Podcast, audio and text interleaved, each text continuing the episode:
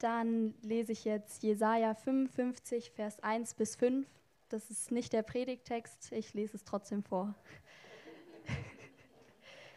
ähm, und ich lese aus der Hoffnung für alle. Also, wer mitlesen mag, Jesaja 55, Vers 1 bis 5. Der Herr ruft: Ihr habt Durst? Kommt her, hier gibt es Wasser. Auch wer kein Geld hat, kann kommen. Nehmt euch Brot und esst. Hierher, hier gibt es Wein und Milch Bedient euch, es kostet nichts. Warum gebt ihr euer sauer verdientes Geld aus für Brot, das nichts taugt, und für Nahrung, die euch nicht sättigt? Hört doch auf mich, hört doch auf mich und tut, was ich sage, dann habt ihr es gut. Ihr dürft köstliche Speisen genießen und euch daran satt essen. Hört mir zu und kommt her. Ja, nehmt meine Worte an, dann werdet ihr leben. Ich will einen Bund für alle Zeiten mit euch schließen und euch die Gnade erweisen, die ich David versprochen habe. Ich habe ihn dazu bestimmt, vielen Völkern meine Wahrheit zu bezeugen und habe ihn als Herrscher über sie eingesetzt. Auch ihr sollt Menschen aus anderen Völkern zu euch rufen, die ihr nicht kennt und die euch nicht kennen. Sie werden zu euch eilen, weil ich, der Herr, euer Gott bin. Ja, sie kommen, um mich kennenzulernen, den heiligen Gott Israels, denn ich bin es, der euch Israeliten zu, zu Ehren bringt.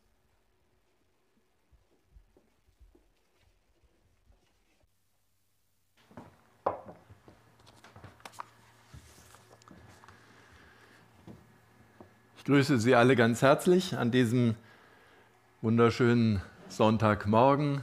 Auch alle die, die vielleicht online zuschauen oder später zuschauen. Einen herzlichen Gruß auch an den Bayerischen Wald. Denn da sind einige zum Urlaub. Ich möchte kurz noch etwas in eigener Sache sagen. Sie wissen wahrscheinlich alle, was Fremdschämen ist. Meine Frau schämt sich manchmal für mich, weil ich geneigt bin, im Gottesdienst alle Leute zu siezen, weil ich vielleicht einige nicht kenne. Und sie hat gesagt, ich bitte dich heute Morgen, nimm das du, du kennst eigentlich fast alle oder alle. Und ich habe mich entschlossen, das heute zu tun. Und ich hoffe, es gelingt mir. Wenn ich das Sie dann trotzdem einfließt, dann fühlen Sie sich besonders geehrt. Und wenn ich du sage, dann äh, dürfen sich auch geehrt fühlen.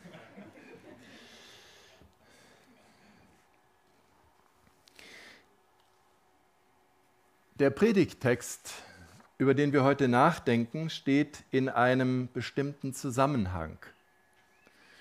Und dieser Zusammenhang ist vielleicht etwas, was einigen bekannt vorkommt. Es gibt manchmal Nachrichten, die machen einen so betroffen, dass man zunächst mal das Bedürfnis hat, keinen zu sehen, keinen zu hören, zu schweigen, das Ganze erstmal zu verarbeiten. Und in genau eine solche Situation hinein spricht dieser Bibeltext. Jesus hatte eine Nachricht bekommen nämlich die Nachricht vom Tod Johannes des Täufers. Herodes hatte aus einer mehr oder weniger aus einer Laune heraus Johannes den Täufer ermorden lassen. Sie kennen, ihr kennt wahrscheinlich alle diese Begebenheit. Herodes gab ein Fest ein rauschendes Fest und hatte sich viele Leute dazu, bedeutende Leute dazu eingeladen. Und auf diesem Fest hatte die Tochter seiner Frau oder seiner Jetzt-Frau, oder ich weiß nicht genau, wie man es ausdrücken soll, denn es war eigentlich nicht seine Frau, sondern es war die Frau von seinem Bruder Philippus. Und er hatte sie dem Philippus ausgespannt. Und Johannes der Täufer war ein Mann, der den Mut hatte, diesem Herrscher zu sagen, das, was du da machst, ist nicht recht. Es ist nicht in Ordnung. Und Herodes hatte ihn eingesperrt und er saß im Gefängnis. Und die Herodias hatte eine Angst, nämlich wenn dieser Mann auftritt und mahnt und immer wieder meinen Mann mahnt, vielleicht kommt er dann doch auf die Idee, mich wieder wegzuschicken. Und das wollte sie auf keinen Fall. Und darum wollte sie den Mana loswerden, den Mana nicht mehr in ihrer Umgebung haben.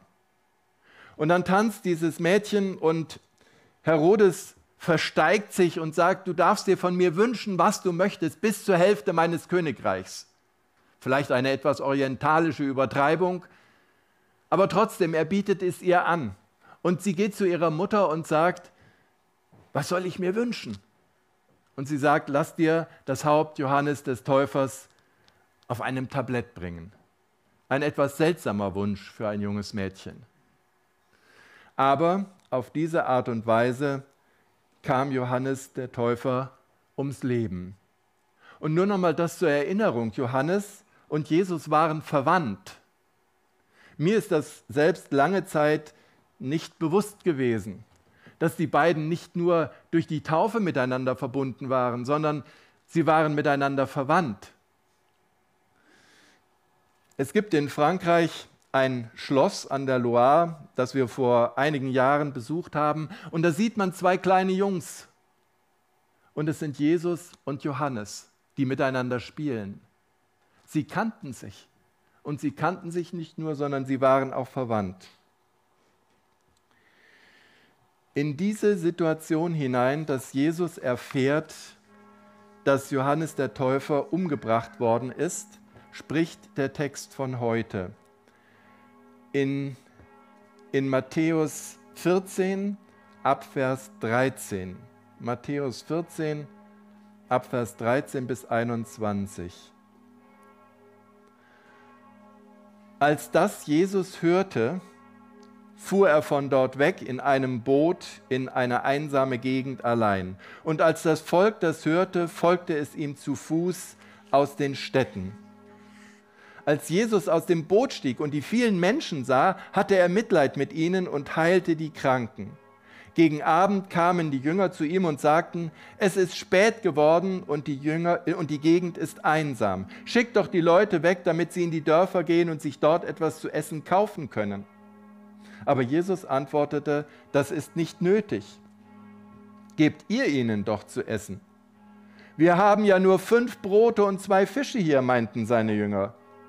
Dann bringt sie her, sagte Jesus. Er forderte die Leute auf, sich im Gras zu lagern. Er nahm die fünf Brote und die zwei Fische, sah zum Himmel auf und dankte Gott. Dann teilte er das Brot und die Jünger gaben es an die Menge weiter. Jeder aß sich satt. Als man anschließend die Reste einsammelte, da waren es noch zwölf volle Körbe. Etwa 5000 Männer hatten an der Mahlzeit teilgenommen, außerdem noch viele Frauen und Kinder. Jesus hörte das von dem Tod von Johannes dem Täufer und er hatte das Bedürfnis, allein zu sein. Vielleicht, weil er Trauer spürte.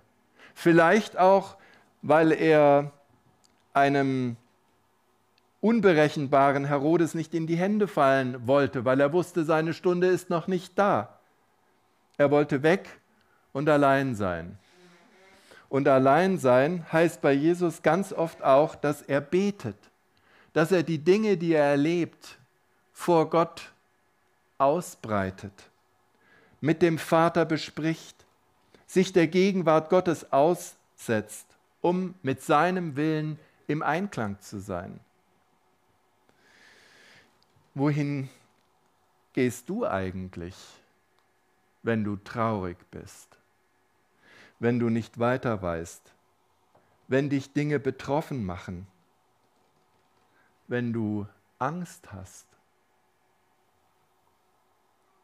Jesus fuhr mit dem Boot zusammen mit seinen Jüngern weg und die Menschen ahnten oder wussten, wohin er fuhr und rannten zu dieser Stelle. Da waren nicht nur ein paar wenige, sondern es war eine große Menge. Und dass sie diesen weiten Weg auf sich nahmen, zeigt an, dass sie Hunger hatten, Sehnsucht hatten nach etwas und sie spürten, bei diesem Jesus finden wir das. Das, was wir suchen. Heilung für unseren Körper, Heilung für unsere Seele, Stillung des Hungers unseres Geistes nach wirklichem Leben Und ich denke, dieser Hunger ist heute noch genauso da wie damals. Und es stellt sich die Frage, wenn der Hunger da ist, warum kommen die Menschen dann nicht und suchen in den Kirchen und Gemeinden und Gemeinschaften nach Gott? Warum suchen sie in esoterischen Zirkeln, bei anderen Religionen? In einer Gemeinde, in der ich mal gepredigt habe, hat mir ein älterer Herr erzählt, dass sein Sohn Buddhist geworden ist.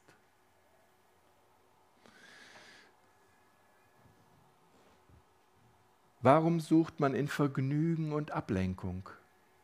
Helmut Schmidt, der alte Bundeskanzler, hat mal gesagt, wir sind eine Gesellschaft der Oberflächlichkeit.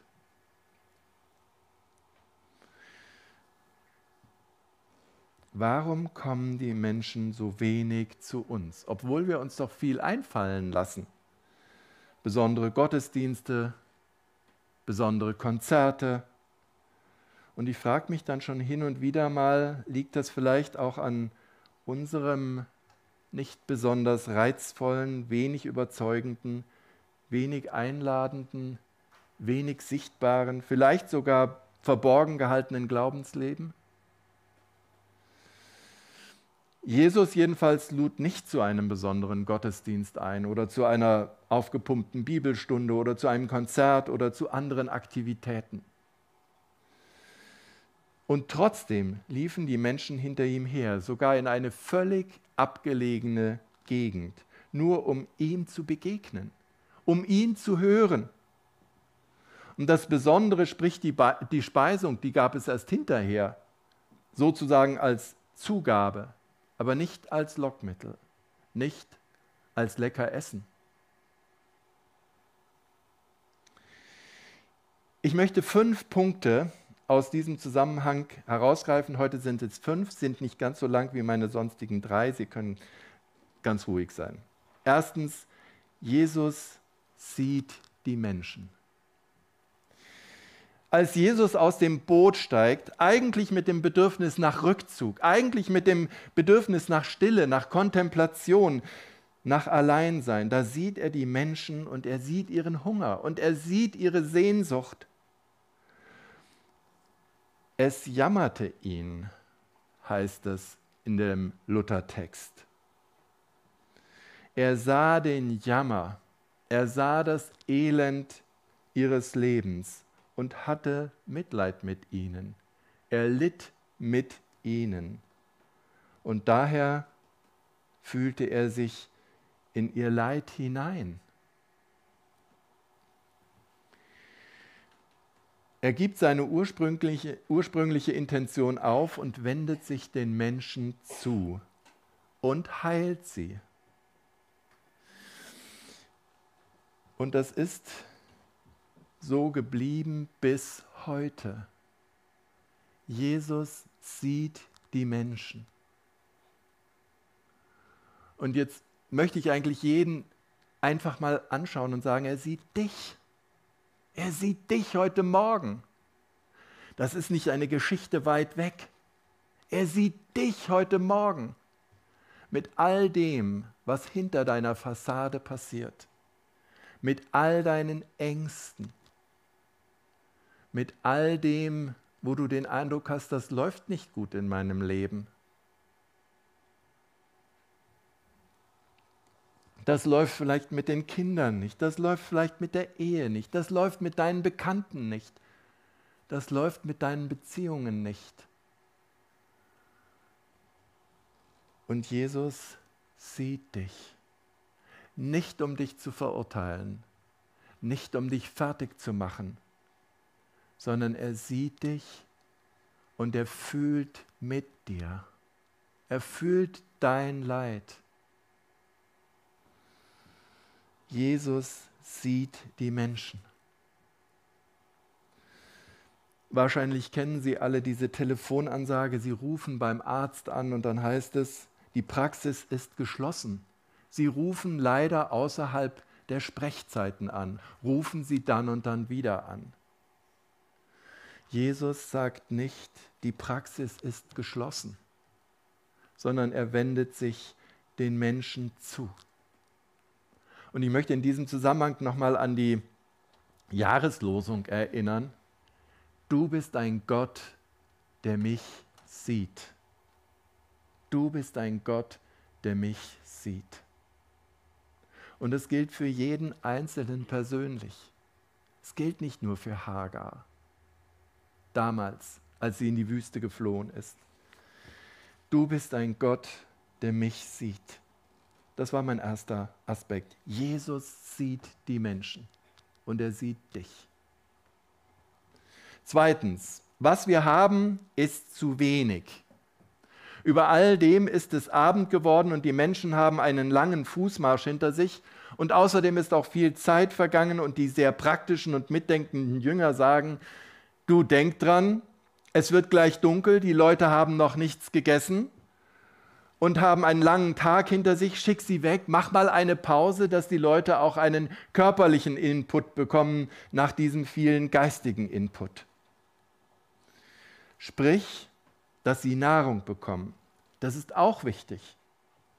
Dazu müssen sie in die umliegenden Dörfer gehen und Nahrung kaufen, denn hier gibt es nichts. Und ich möchte mal ergänzen, hier wo wir, die Jünger sind, da gibt es nichts zu essen. Wir haben nichts. Und wenn wir das mal versuchen für uns zu übersetzen, dann heißt das doch, das, was die Menschen jetzt brauchen, das können wir ihnen nicht geben. Sie brauchen etwas zum Essen, zum Überleben, zum körperlichen Überleben. Und genau das können wir ihnen nicht geben, weil wir es schlicht und ergreifend nicht haben. Und was wir nicht haben, das können wir nicht geben. Und sie müssen es sich woanders holen. Ist das nicht ganz oft unser Lebensgefühl?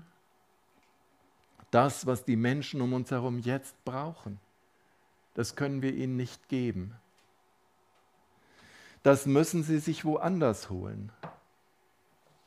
Wir fühlen uns ohnmächtig und unfähig. Jesus widerspricht und sagt, es ist nicht nötig, dass ihr die Menschen wegschickt. Gebt ihr ihnen zu essen. Daraufhin verbalisieren die Jünger ihr Unvermögen und sagen, Jesus, das ist ausgeschlossen. Das ist unmöglich. Hier sind über 5000 Menschen versammelt. Das, was wir haben, was wir mitgenommen haben, das reicht gerade mal für uns, und selbst für uns ist es nicht zu viel. Was sind schon fünf Brote und zwei Fische für 13 ausgewachsene Männer? Für 5000 Menschen reicht das nie. Da kann jeder mal dran riechen, aber nicht essen, nicht satt werden. Selbst wenn wir es in winzige Abendmahlsbröckchen eines Abendmahls des 21. Jahrhunderts zerteilen. Es reicht nicht. Jesus es geht nicht. Wir haben Erfahrung. Und unsere Erfahrung spricht dagegen, dass wir all diesen Menschen zu essen geben können. Und die Jünger spüren ihre Grenzen. Wir haben nicht, wir sind nicht in der Lage, wir können nicht. Unsere Kapazität, unser Können, unsere Fähigkeiten reichen nicht aus. Und was wir zu bringen haben, fällt unter die Kategorie zu wenig, reicht nicht. Ich habe den Eindruck, das erleben wir in unserem Leben genau so und immer wieder, wir erreichen nicht. Wir genügen nicht. Das, was wir bringen können, ist nicht genug. Und wo und an welcher Stelle im Leben wir das erfahren, das mag ganz unterschiedlich sein.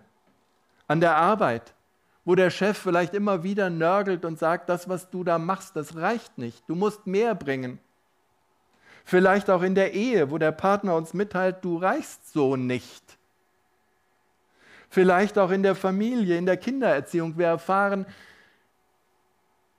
das reicht nicht. Oder in freundschaftlichen Beziehungen, vielleicht sogar in der Gemeinde, wo wir mitgeteilt bekommen, das, was du machst, das reicht nicht. Vielleicht nicht so direkt, vielleicht nicht so plump, aber so unterschwellig. Wir erleben unsere Grenzen als schmerzlich und unüberwindlich.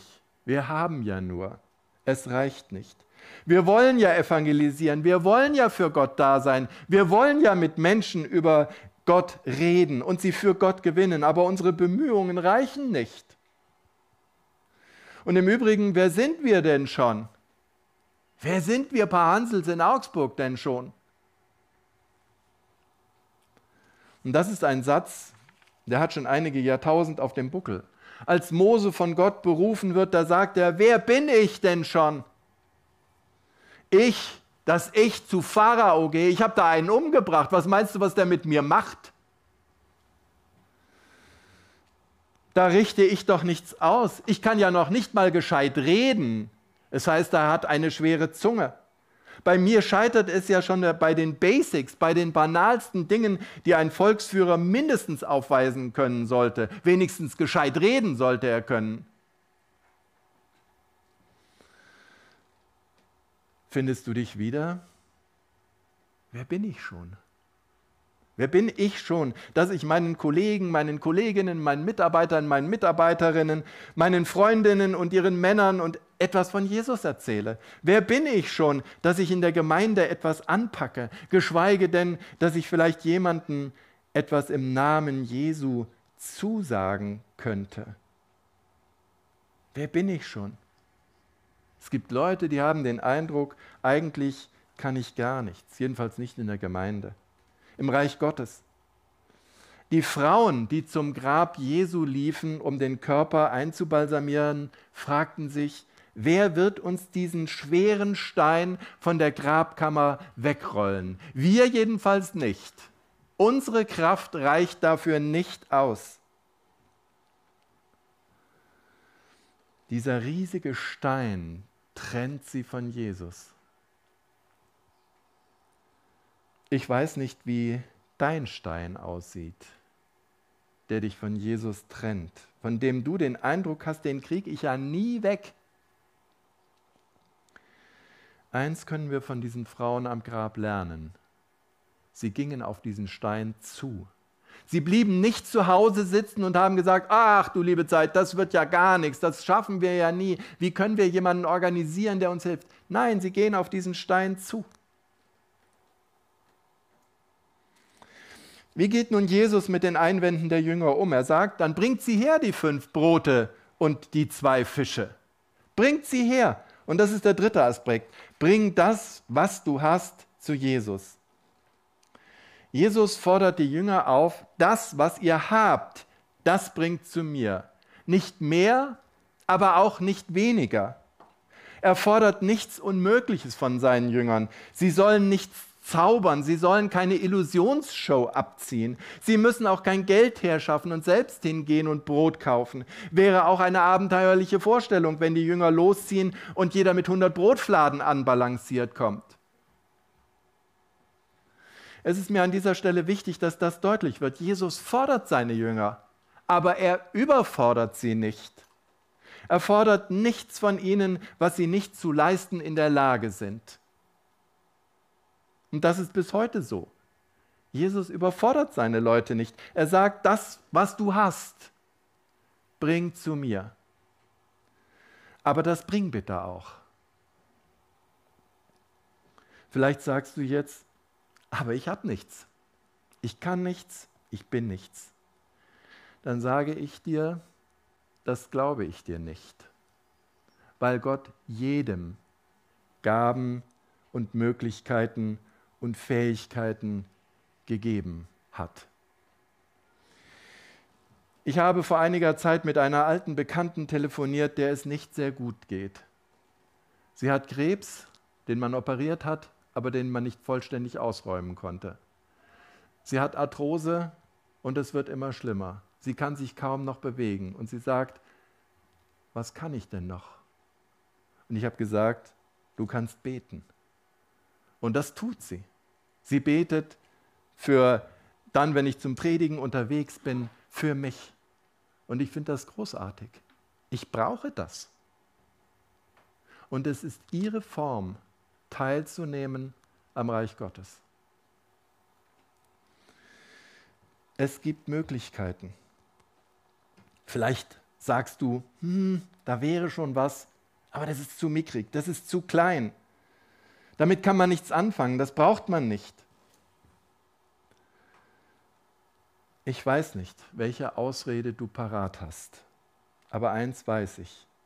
Jesus fordert nichts Unmögliches von dir, sondern bring mir das, was du hast.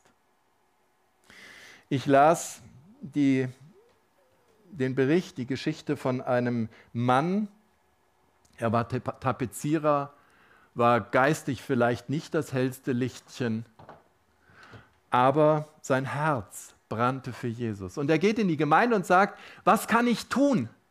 Ich möchte, ich möchte mitarbeiten, ich möchte dabei sein, ich möchte mit für Jesus da sein. Und dann hat man in der Gemeinde überlegt, hm, was könnte der machen? Ja, wir reden nochmal drüber, wir denken nochmal drüber nach. Und da kam nichts. Und dann hat er gesagt, wenn ich es nicht in der Gemeinde machen kann, dann mache ich es halt außerhalb der Gemeinde. Und ist zu Menschen hingegangen und hat gesagt, ich kann für euch tapezieren. Er war Tapezierer. Und die Menschen haben gesagt, hä? Wieso tapezierst du für uns? Ach, ich lade euch ein, ihr kommt dafür in den Gottesdienst. Und diese Menschen kamen in den Gottesdienst und lernten Jesus kennen.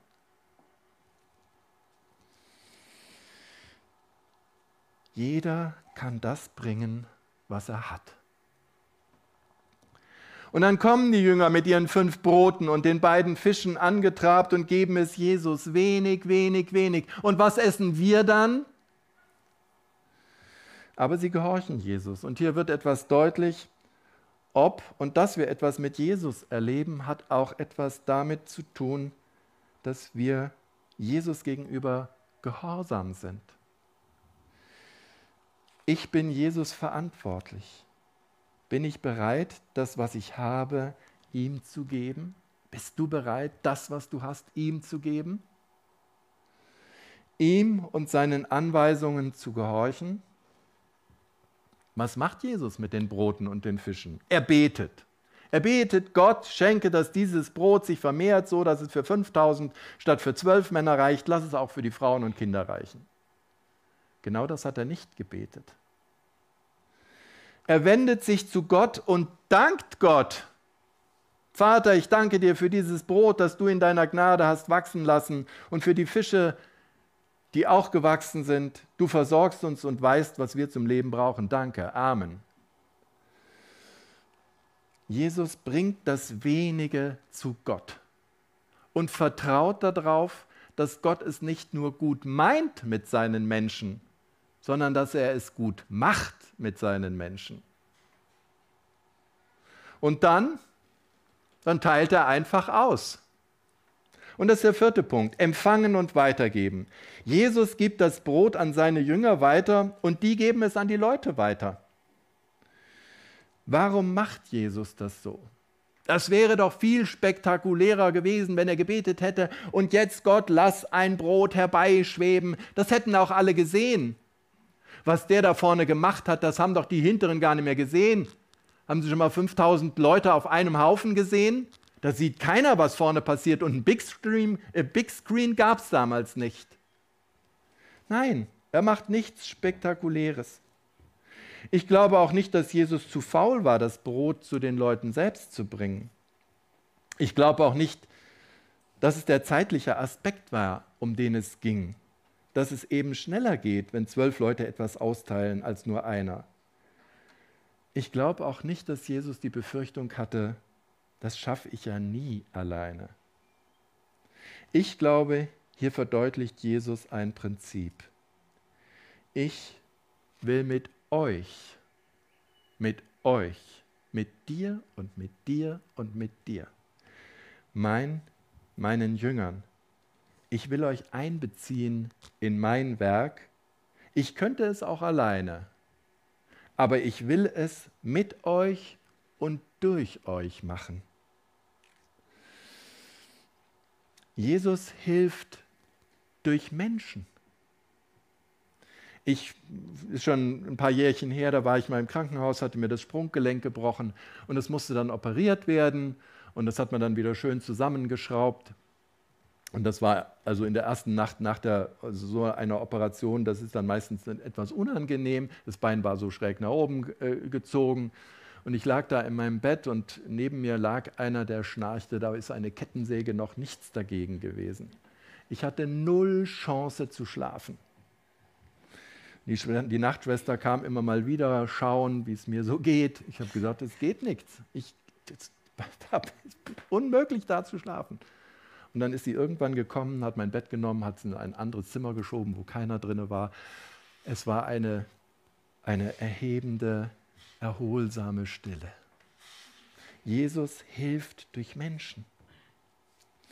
Und es wird noch etwas Wichtiges deutlich. Die Jünger brauchen nichts anderes zu tun, als das, was sie von Jesus empfangen haben, weiterzugeben. Sie brauchen nichts aus sich selbst zu produzieren, sich nicht, nichts, äh, sie brauchen nichts aus sich herauszuquetschen, was da gar nicht drinne wäre. Das sollen sie auch gar nicht. Sie geben nur das weiter, was sie von Jesus empfangen haben. Das Einzige, wofür sie sorgen sollen und müssen, ist, das, was Jesus ihnen geben will, nicht zu verpassen an dem teilzuhaben, was Jesus ihnen geben möchte. Sie müssen immer wieder zu Jesus hingehen und sich neues Brot holen und dann können sie es weitergeben. Ihre Feststellung dabei ist, obwohl ich weitergebe, wird es nicht weniger. Das widerspricht unseren Erfahrungen. Wenn wir etwas weggeben, wenn wir etwas weitergeben, Entschuldigung, dann wird es weniger. Und unsere größte Sorge ist, irgendwann ist es dann alles, alle, und dann habe ich selbst nichts mehr. Jesus lehrt hier seine Jünger, das, was ich euch gebe, was ich euch schenke, das könnt ihr weitergeben. Ja, das sollt ihr sogar weitergeben.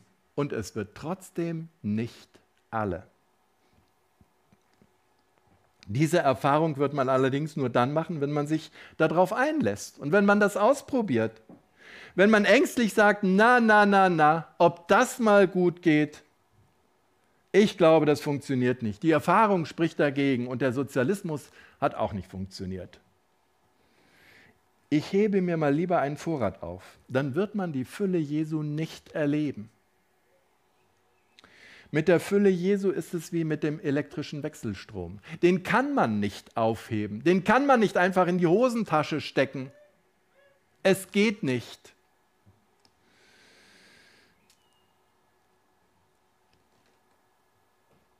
Wenn man den Stromkreis unterbricht, dann hört der Strom auf zu fließen. Und genauso ist es mit dem Segensstrom, der aus Jesus fließt. Wer diesen Strom unterbricht, sorgt dafür, dass der Segensstrom bei ihm aufhört zu fließen. Das Prinzip Jesu heißt empfangen und weitergeben. Empfangen und weitergeben. Ich empfange das Wort Gottes. Ich empfange seine Gnade, ich empfange seine Liebe, ich empfange seinen Frieden, ich empfange seinen Segen und gebe weiter. So hat Jesus, so hat Gott sich das vorgestellt. Und das wird an diesem Abschnitt heiliger Schrift deutlich. Wenn wir uns mit hineinnehmen lassen in das Werk Jesu, dann kann das passieren, was hier passiert ist. Und das ist mein fünfter und letzter Punkt. Alle wurden satt. Alle wurden satt. Es hat für alle gereicht. Das heißt, auch die Jünger selbst kamen nicht zu kurz und wurden satt. Und das Schöne an der Heiligen Schrift ist, dass sie auch etwas für Thomasse übrig hat. Sie wissen, das war der Zweifler. Für die, die meinen, wahrscheinlich war es doch nur so ein symbolisches Abendmahlsbröckchen und Jesus hat ihnen so ein Sattheitsgefühl gegeben. Für die steht extra dabei, dass es noch zwölf Körbe Reste gab, sozusagen für jeden Jünger einen. Bei Jesus ist die Fülle und er macht die Menschen satt, nicht die Jünger. Und das ist bis heute so. Er macht die Menschen satt, nicht wir. Jesus macht aus nichts etwas. Und in ihm wohnt die schöpfende Kraft Gottes, die nicht an das gebunden ist, was wir kennen und was wir mit unseren Mitteln und Möglichkeiten erreichen können und was wir für gesicherte, überprüfbare Erkenntnis halten. Ich möchte versuchen, das an einem Bild zu verdeutlichen. Ich habe Ihnen heute hier einen Stein mitgebracht. Und dieser Stein, wenn ich die Hand aufmache, dann fällt er nach unten.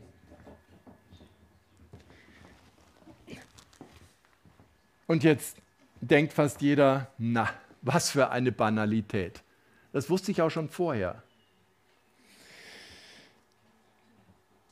Und dann kommt Jesus und sagt, Martin, mach die Hand auf. Heute fliegt der Stein nach oben. Er wird an die Decke fliegen und ich werde sagen, Jesus, das geht nicht, das ist unmöglich. Ich kenne mich so weit aus mit den physikalischen Gesetzen, der fällt nach unten. Er ist bisher immer nach unten gefallen. Er wird von der Erde angezogen und er fällt auch diesmal nach unten. Und Jesus sagt, mach die Hand auf. Und du wirst sehen, was passiert. Und ich mache die Hand auf und der Stein fliegt nach oben. Und alle warten darauf, dass ich jetzt die Hand aufmache. Aber Jesus ist nicht der, der das zu mir gesagt hat. Das ist nur das Beispiel. Wenn Jesus es sagt, fliegt der Stein nach oben. Und das ist das, was die Jünger hier erleben. Jesus macht aus nichts etwas. Die Frage ist nur, ob wir das wirklich glauben. Im Kopf haben wir das alle. Und wenn ich das so an diesem Beispiel deutlich mache, dann nicken wahrscheinlich sogar innerlich alle.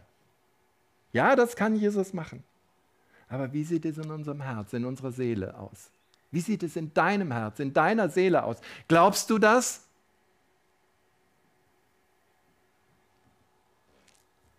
Petrus hat das gleich am Anfang schon erfahren bei dem Fischfang. Jesus sagt zu Simon, fahr jetzt hinaus auf den See und werft, werft eure Netze aus.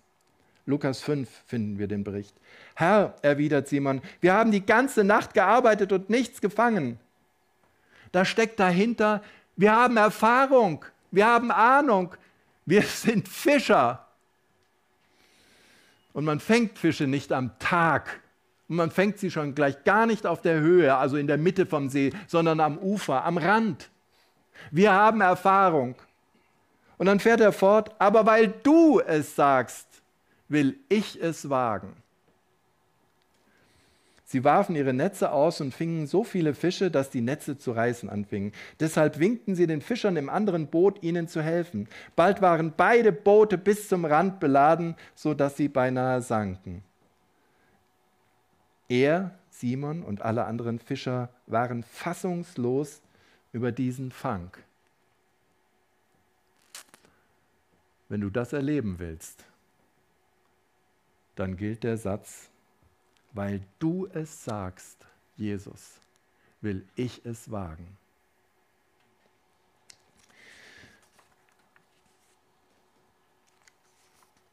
Fünf Aspekte heute. Erstens, Jesus sieht die Menschen. Er sieht dich.